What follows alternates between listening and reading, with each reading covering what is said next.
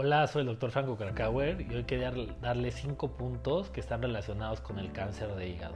El número uno es una disminución de peso. La disminución de peso no intencionada siempre nos debe hacer sospechar algo maligno.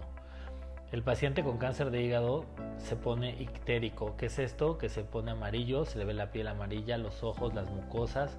Eh, esto es un signo de que algo no está bien asitis, tener líquido en el abdomen, esto es que podemos escuchar el agua cómo se mueve adentro del abdomen y eso no está en el estómago, sino está en la parte de afuera. Esta asitis también es un signo de que puede haber algo maligno. Un dolor abdominal intenso, dolor transfictivo, puede ser otro de los síntomas y como en la mayoría de los tumores gastrointestinales, la anorexia.